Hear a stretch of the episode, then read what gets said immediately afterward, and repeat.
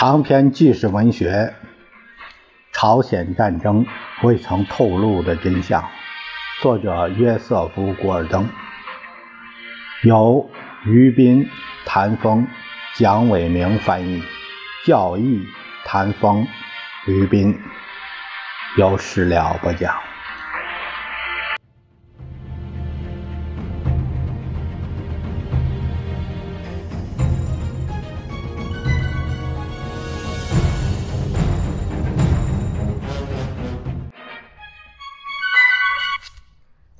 我们这一节看第四章，第四章的题目是炫耀武力。呃，我我们读了前三章以后啊，我感觉这个翻译有点呃，有点不符合我们的文学习惯，所以他就是我我个人感觉有些累赘，就是他这个呃。状语啊，定语这这些啊，呃，后缀比较啰嗦，有点这感觉啊。这个，呃，这是算是文学差异吧，啊，所以听起来有有时候就是，往往就是倒叙的成分啊，倒数的成分比较多，所以听起来有点思在思辨啊，在思辨着听。要不然的话，听不出来什么意思。啊，我们尽量的适应吧。呃，我这个不是讲，是读啊，整个把文字读下来。如果讲的话，这整个的思维，呃，这个思维方式，呃，和叙事的这个方式，可以做一个适当的调整。但是我们读呢，那就逐字逐字、逐字逐句的这样继续下去。呃，这是有个这样的不同。那么，我们看第四章，炫耀武力。查尔斯·布拉德福德·史密斯中校酣睡如泥，他的妻子不得不多次推他，才把他推醒。这是六月三十日星期五的夜晚，头天夜里。驻扎在九州岛武德兵营的第二十四步兵师第二十一步兵团第一营处于戒备状态。营长史密斯通宵未眠，妻子告诉他，团长理查德·斯蒂芬斯要他接电话。斯蒂芬斯的话很简练：“出出大事了，穿上衣裳。”到指挥所报道。史密斯瞥了一眼手表，九点整。这位三十四岁的军官一边套着衣服，一边脑际回应着上一次突如其来的召唤。一九四一年十二月七日，年轻的中尉布拉德福德·史密斯从西点军校毕业才两年。就指挥驻扎在夏威夷斯科菲尔德兵营的第三十五步兵团的地连。日本人袭击珍珠港之际，他接到紧急命令，在巴博斯角构筑阵地，击退日本人可能发动的入侵。从此，史密斯作为第二十五师一名步兵军官。参加南太平洋作战，直到战争结束。当时，他的指挥官劳顿·克林斯将军发现，他是一位年轻有为的军官，前途无量。这是原话。呃，我们要说啊，他这里面往往就是引用原话的比较多啊。但是，呃，我读起来如果不说呢，有时候你感觉不到。是这样，在团指挥所，斯蒂芬斯上校郑重其事地向史密斯下达了命令，要他率领首批美国作战部队进入朝鲜。他的 B 连和 C 连出发到七十五英里外的板富空军基地，然后立即乘飞机进入朝鲜。师长威廉·迪安将军。会在板副迎候，并向他们下达下一步的指示。史密斯冷静地估计了部队的状况，他的几个步兵排还缺员。斯蒂芬斯说：“没问题，可以从第三营抽调。”凌晨三时。史密斯和他的军官以及军士们从营房集合起，四百四十三名士兵，全部人员携带枪支、野战装备，乘坐卡车，冒着季风带来的滂沱大雨，沿着漆黑的日本公路向板富隆隆驶去。史密斯不知道到朝鲜去执行什么任务，但是他率领的这支部队。人员匮乏，武器落后，全营共辖两个缺员的步兵连，半个营部主要由炊事员、文书、参谋组成。一个拥有四门七十五毫米无后坐力炮，实际运入朝鲜的只有两门，还有四门四点二英寸迫击炮的炮兵排，另外。B 连、C 连还配有六门无后坐力炮，用外行话说是火箭筒，还有六门六十毫米迫击炮。每个士兵携带 M 幺型步枪一支，零点三零口径的子弹一百二十发和两天的 C 类口粮。大约三分之一的军官曾经参加过欧洲或太平洋作战，半数的军士是第二次世界大战时期的退伍军人，但是并非个个都打过仗。可以理解，比起步兵当文书的，更认为重新应征入伍有意思。总而言之，挤在车上的四百四十三名士兵中，约有七十五人曾在战场上见到过敌人，大多数还只是二十岁上下的小伙子。和平时期的美国部队正在走向战争，这群初出茅庐、情绪低落的年轻人被冠以史密斯特遣部队的称号。是言过其实的，他们要担负起迟滞整个北朝鲜陆军进攻的任务。布拉德福德·史密斯并不知道，但肯定怀疑他被派去执行一项等于自取灭亡的使命。为了更好地稳住韩国的部队，道格拉斯·麦克阿瑟将军除了下达这项命令以外，实在没别的办法。他的意图是迅速地将部队空运进去，形成一个抵抗核心圈。韩国部队可以集结在这个核心圈周围。他希望通过大张旗鼓地显示力量去迷惑敌人，使他们相信我有强大的后备力量可供支配，超过我已经派出的部队。史密斯的任务是尽可能的迟滞北朝鲜人的推进，使麦克阿瑟争取时间将迪安将军的第二十四师的其他部队投入朝鲜。第一骑兵师、第二十五步兵师将随之跟进，尽管要等几天以后才能正式批准动用其他各师。这些部队将合成一起，形成一个新的部队建制，即驻韩美国陆军第八集团军，简称 E.U.S.A.K。大战结束以后，第八集团军一直是驻日陆军的主要力量，现在他又担负起在朝鲜作战的任务。一九四八年以来，担任该集团军指挥官的沃尔顿·哈里斯·沃克中将将进入朝鲜指挥作战。沃克素有“美国陆军最优秀的战地将军之一”的声名。他体态壮实，经常发愁他那不停向腰部扩展的水桶般的胸腔。他有着德克萨斯老家的。平原人那种轮廓不算清秀、长着皱纹的脸庞，谈吐夹有浓重的德克萨斯乡音。第二次世界大战期间，他担任坦克军官，以凶猛强悍出名。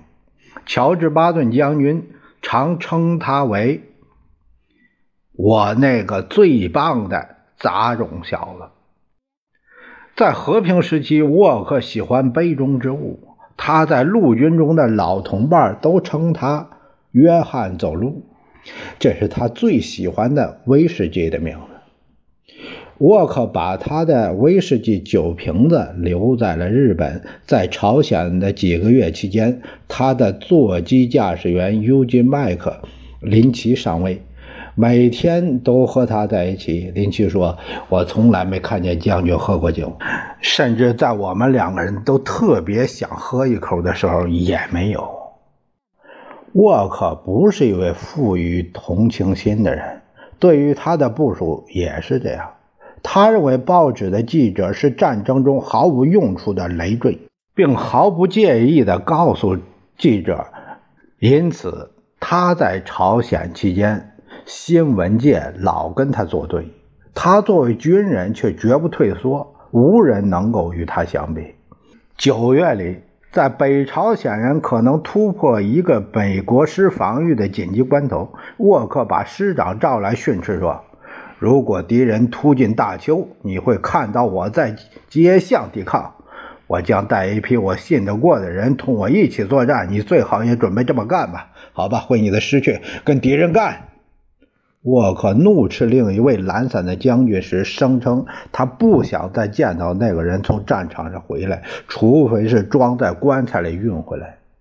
他除了配上一支0.45口径的自动枪以外，还携带着一支连发的霰弹枪，坐着吉普车在战场上到处奔走。我不怕被打中，他对于一名部下说。但是这些王八蛋别想暗算我。总之，麦克阿瑟是把一名军人派到了朝鲜。这是一位很能大张旗鼓地显示力量的人物。但是，对于史密斯派遣部队的人员来说，麦克阿瑟的战略构想意味着他们立刻身体遭罪，指挥混乱。从伍德兵营到板富共七十五英里，用了五个小时，路上大雨不停。士兵们从卡车上爬下来的时候，个个淋得透湿。营后的威廉·迪安将军给史密斯带来个令人担忧的消息：他甚至不知道韩国陆军司令部的确切位置。来自战场的相互矛盾的报告认为，司令部设在汉城和水源之间的某个地方。迪安自己也有难处。他要集中第二十四师全体人员，用卡车分送到附近的六个日本港口，在那里却没有船把部队运送到朝鲜。无比沮丧的迪安向史密斯下达了命令，并简明扼要，堪称军令之楷模。这个命令说：“你到达釜山以后，就向大田进发。”我们打算在离釜山尽可能远的地方截住北朝鲜人，封锁主要公路，越靠北越好。与已在朝鲜的先遣队司令邱奇将军取得联系，如果找不到他，就去大田；如果可以，就继续向北开进。很抱歉，我没有再多的情况可说，我就知道这么多。祝你走运，上帝保佑你和你的士兵。只有六架 C 五四运输机供他们使用。史密斯到达后不到四十分钟，第一架装载完毕，并立即升空。几分钟后，第二架起飞。但当这两架飞机飞临时，发现釜山机场小小跑道上空浓雾蒙蒙，无法降落，只得返回日本。后来天空放晴，上午十一时左右，第一支美国战斗部队踏上了朝鲜的土地。邱奇的先遣队集中了一百辆杂七杂八的朝鲜卡车和其他的车辆，把史密斯特遣部队从机场运往十七英里以外的釜山火车站。他们从那里转乘火车开赴大田。朝鲜的平民百姓要么是不了解，要么是不想理会北方情势的严重性。成千上万的老百姓伫立街头，一派节庆气氛。他们兴高采烈，打着旗帜、横幅和海报，向美国大兵挥手致意。在火车站，甚至还有一支东方式的铜管乐队。史密斯特遣部队将要乘车去执行一项不可能的任务。但是那些困惑和紧张的、即将赴死的年轻士兵，他们的耳际荡漾的是音乐和欢呼民众的喝彩之声。接下来的题目是《愤怒的李承晚》。但是，甚至就在史密斯派遣部队向北推进。去迎击入侵者时，政治上的动乱也可能让这场战争以突如其来的速度和极不光彩的方式结束。麦克阿瑟甚至都来不及在战场上大张旗鼓的显示力量。从政治角度看，问题还是出在骚动不安的李承晚总统身上。星期六上午。他愤怒地斥责美国使馆外交官哈罗德·诺贝尔，这位官员被指派留驻于李承晚在大田的流亡住所。李承晚大发雷霆，说他听信了木桥大使和伟大的上帝麦克阿瑟的话，以及美国总统的种种许愿，他们全都背弃了他。用什么来阻止？共产党进攻呢？什么也没有。李一口气讲了一个小时。共产党人很快就会出现在大田的街道上，他可不愿意再逃跑了。如果他死在大田，那就死吧。再往南逃，只会使他蒙受更大的耻辱。使诺布尔颇为沮丧的是，李夫人这次也赞同其丈夫的意见，而以往总统这样大发雷霆的时候，她往往是起到息事宁人的作用。她与她的丈夫宁愿毫不畏惧地面对敌人去死，而名留千古，也绝不苟且偷生。他的行动会激励后来的朝鲜人奋起战斗，重新建立一个独立的共和国。诺布尔争论说，他反对这样接受失败，也反对宿命论的求死。李承晚没有权利为所欲为，他负有拯救他的人民的责任。两名韩国内阁官员的到来为诺布尔解了围。他俩同意诺贝尔的看法。诺贝尔私下与李夫人交谈了几句。他说：“她的丈夫最好继续担任领袖，而不要像一头困兽那样一死了事儿。”李承晚最后还是同意了。他将继续向南退却，远离北朝鲜人进攻的锋芒。接下来的题目是史密斯。准备战斗。星期日上午，就在李承晚和诺贝尔离开大田之际，疲惫不堪的史密斯特遣部队也到达了这座城市。他们手里提着沉甸甸的背囊，爬下列车。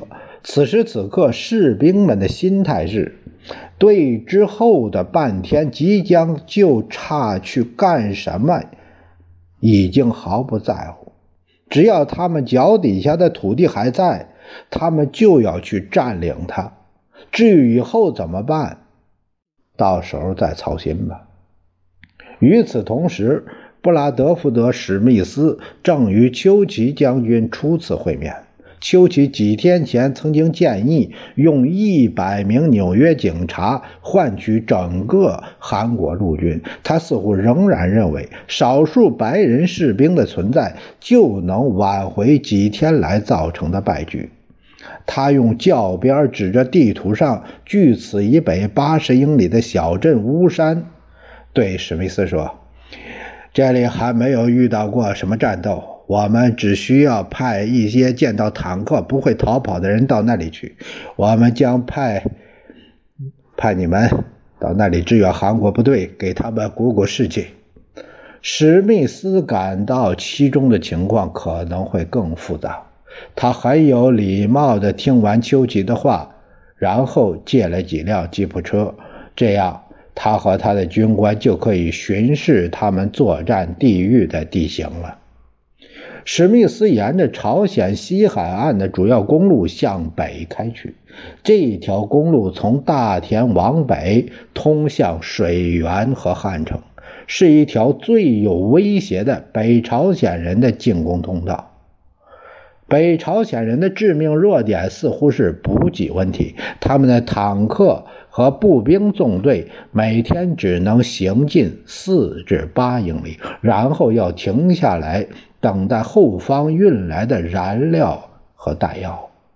布拉德福德·史密斯考虑找个伏击点，他选择了在水源机场正南的公路，位于小镇巫山以北大约三英里。由南向北看，这条公路穿越一个低矮的马鞍形山坡，紧接着顺山直下，然后突然转向水源。绵延起伏的山岭以极佳的角度横跨公路，完全适合步兵构筑阵地和建立观察哨，使到水源的八英里的铁路和公路尽收眼底。布拉德福德·史密斯选定了自己的阵地，并粗略地标入作战地图。史密斯特遣部队将在这里绝好据守。如果无法阻止北朝鲜的推进，但愿能够迟滞他们。与此同时，史密斯特遣部队的其余人员乘火车缓慢地向北移动，等候史密斯中校的命令，在他指定的地点部署并组织北朝鲜人。他们所经之处一派混乱景象，平民和士兵沿着路基向南逃去。他们在中午目睹了一场偶然的惨祸。战争的头几个星期里，到处是这种纷乱悲惨的景象。一列挂着九节弹药车厢的北史列车停靠在水源以南大约四十英里的小城平泽。司机在等候指示，他不知北朝鲜人推进到了哪里，也不愿意让他的宝贝货物落到敌人手里。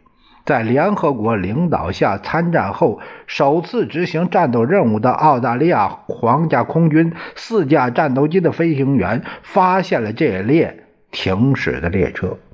这些飞机不知道他们的方位。又未得到任何地面引导，澳大利亚人就认为发现了一个北朝鲜的绝好目标。他们以紧密的排队，六次呼啸着飞过车站，向列车发射火箭，并用机枪扫射。列车连同车站和大半个平泽镇，都在一阵突如其来的爆炸和大火中化为乌有。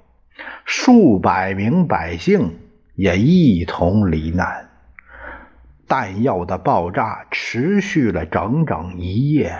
运载史密斯特遣部队的列车由副轨缓缓通过平泽。美国人眼瞧着横尸遍地，默默地思虑着自己即将投入的战斗。当天，别的地方也发生了类似的事件。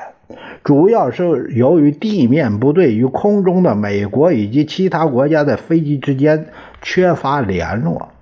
在水源附近，美国飞机扫射了韩国的一支坦克纵队，韩国军队怒不可遏，用步枪对空射击，使一架受伤的飞机迫降。结果，他们的俘虏却是一位十分尴尬的美国飞行员。水源的一位美国军事顾问坚称，七月三日那天，友军的飞机攻击这个基地不下五次。几天以后，这位军官在写给他的朋友的信中说：“这些驾驶飞机的家伙可真是大显身手了，他们攻击了友军的弹药堆积处、水源机场跑道、列车、机动纵队和韩国陆军司令部。”又有一次，美国飞行员沿水源巫山公路扫射，三十辆南朝鲜卡车中弹起火，两百余名士兵丧命。这个啊，让我想起来有个有个电影说的好，就是说误伤友军，误伤自己人，也是战场牺牲的一部分。丘奇将军怒气冲冲地要求斯特拉特曼耶将军约束他那些过于热情迸发的飞行员。他要求把空中打击仅限于汉江地区以北。斯特拉特曼耶表示同意。这个下面诶有一个注解说，美国空军官方史料。对在朝鲜作战中惹出的灾祸一事保持沉默。陆军方面尽管当时对误炸一事表示气愤，但现在却正确的把误炸归罪于糟糕的地空联络。还真是这样，主要是协同不好啊，特别一开始比较混乱，就是这样。